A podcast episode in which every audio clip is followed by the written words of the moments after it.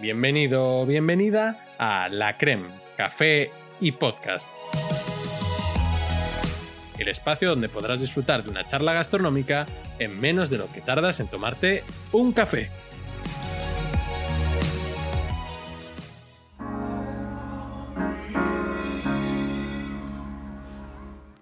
Te doy la bienvenida como cada sábado a un nuevo episodio.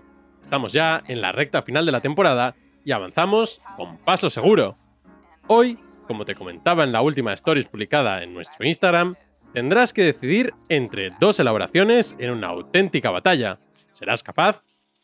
Hoy hablamos del crepe, el inseparable del gofre en casi cualquier establecimiento especializado en este tipo de confitería. Por eso hoy, en la creme, hablamos de confitería. Los crepes, crepes o crepas son unas masas finas y delicadas a base de trigo, huevo y mantequilla en forma de disco. Destacar también que los crepes son en realidad la masa dulce, ya que a la versión salada se les conoce por el nombre de galette. Estas elaboraciones de la confitería tradicional francesa se encuentran por todo el mundo y se consumen tanto solas como acompañadas y rellenas de toda clase de sabores, al gusto de cada comensal. Ahora bien, sabemos que pueden comerse como desayuno, merienda, comida o cena, pero ¿dónde nace tan exquisito plato? Como toda receta antigua, desconocemos a ciencia cierta su origen, ya que las recetas se pierden en el tiempo, principalmente debido al analfabetismo general de los pueblos de la antigüedad. Por ese motivo, existen diferentes teorías al respecto del origen de los crepes actuales, una de las teorías afirma que el nacimiento de esta receta pudo darse en el antiguo Imperio Romano, en unas tortitas de miel conocidas como depstici. Se trataba de una elaboración a base de harina de trigo, agua y sal, que después se freía en manteca o aceite, y que se servía con miel. Cabe destacar también que al parecer la palabra crepe proviene del latín crispus, por lo que esta teoría cobraría incluso más fuerza. La anterior, sin embargo, no es la teoría más extendida. De hecho, ese mérito le pertenece a aquella que nos dice que el plato tendría un origen celta, al igual que en el caso de las filloas gallegas, que de hecho son muy parecidas a los crepes.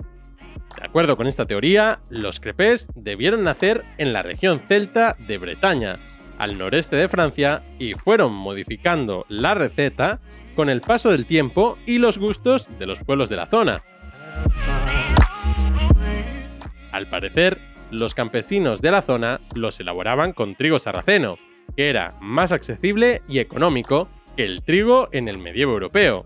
Supuestamente, esta masa era cocida sobre piedras lisas que se calentaban directamente sobre el fuego, al igual que vimos en el caso de los gofres en el episodio anterior. La primera receta francesa data de cerca del año 1390 y unos siglos más tarde, los bretones comenzaron a rellenarlas con sabores cada vez más novedosos. Quiero ahora dar un salto hacia adelante en el tiempo, para hablar de una variante famosísima de los crepes que quizá no sea tan conocida para nosotros.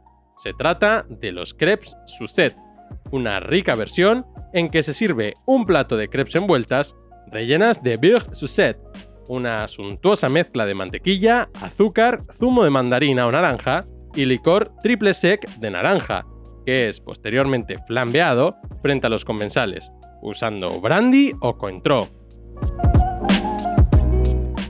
La historia más famosa sobre la creación de las Suzette involucra directamente al príncipe de Gales, quien más tarde se convertiría en el rey Eduardo VII. Al parecer, el príncipe y su corte preferían pasar el invierno en la costa azul francesa, concretamente en Monte Carlo. Los encargados del hotel en que se hospedaba el príncipe y su séquito quisieron sorprenderlos con unas deliciosas crepes de postre. El problema fue que mientras el metre servía los crepes, derramó por error un vaso con licor de mandarina que había sobre la mesa, justo encima de la sartén caliente con los crepes, con lo que ésta se incendió de inmediato.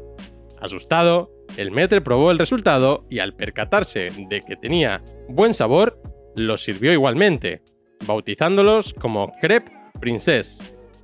El resultado agradó mucho al príncipe, tanto que decidió cambiarle el nombre y llamarlos Crepe Suzette, en honor a la hija de uno de sus acompañantes.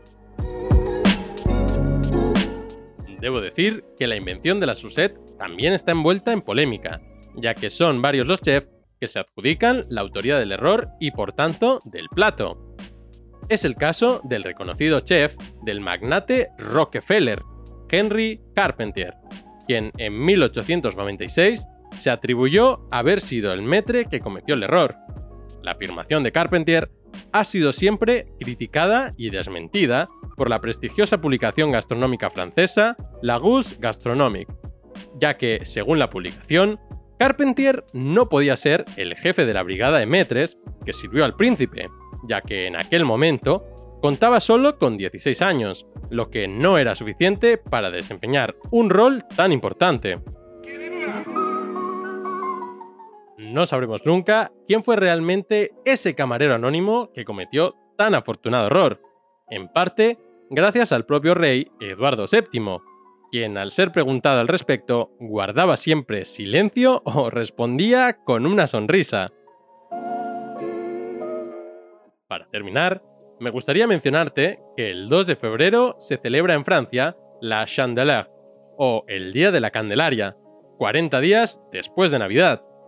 Los orígenes de esta tradición se encuentran en los ritos paganos, concretamente en un rito de fertilidad. Las personas del momento celebraban la fertilidad de la tierra por el principio del fin del invierno y se paseaban por las calles con antorchas. Los pueblerinos usaban el trigo restante antes de las nuevas cosechas para elaborar unas tortas planas de forma circular, en forma de homenaje al esperado y ansiado sol.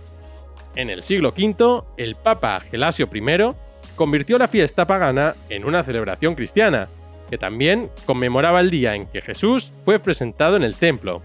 Así, se cambió las antorchas por las velas y el destino final eran obviamente las iglesias. La Chandeleur aún está rodeada de mito y superstición.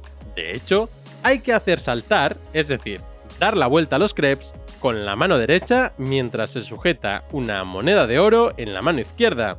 Y si el crepe cae correctamente en la sartén, se cree que es señal de prosperidad para el resto del año. Antaño, también se guardaba la primera crepe que se elaboraba y se dejaba sobre un armario hasta el año siguiente con el objetivo de traer la prosperidad y la buena suerte a la familia, patrón que se repite en muchas otras culturas y como pudimos ver en el caso del pan chala o el panetone. Seas supersticioso o no, ya tienes una excusa para inflarte a hacer y comer crepes un día más, porque ahora ya sabes que el 2 de febrero se celebra la Chandeleur, o mejor dicho, el Día del Crepe.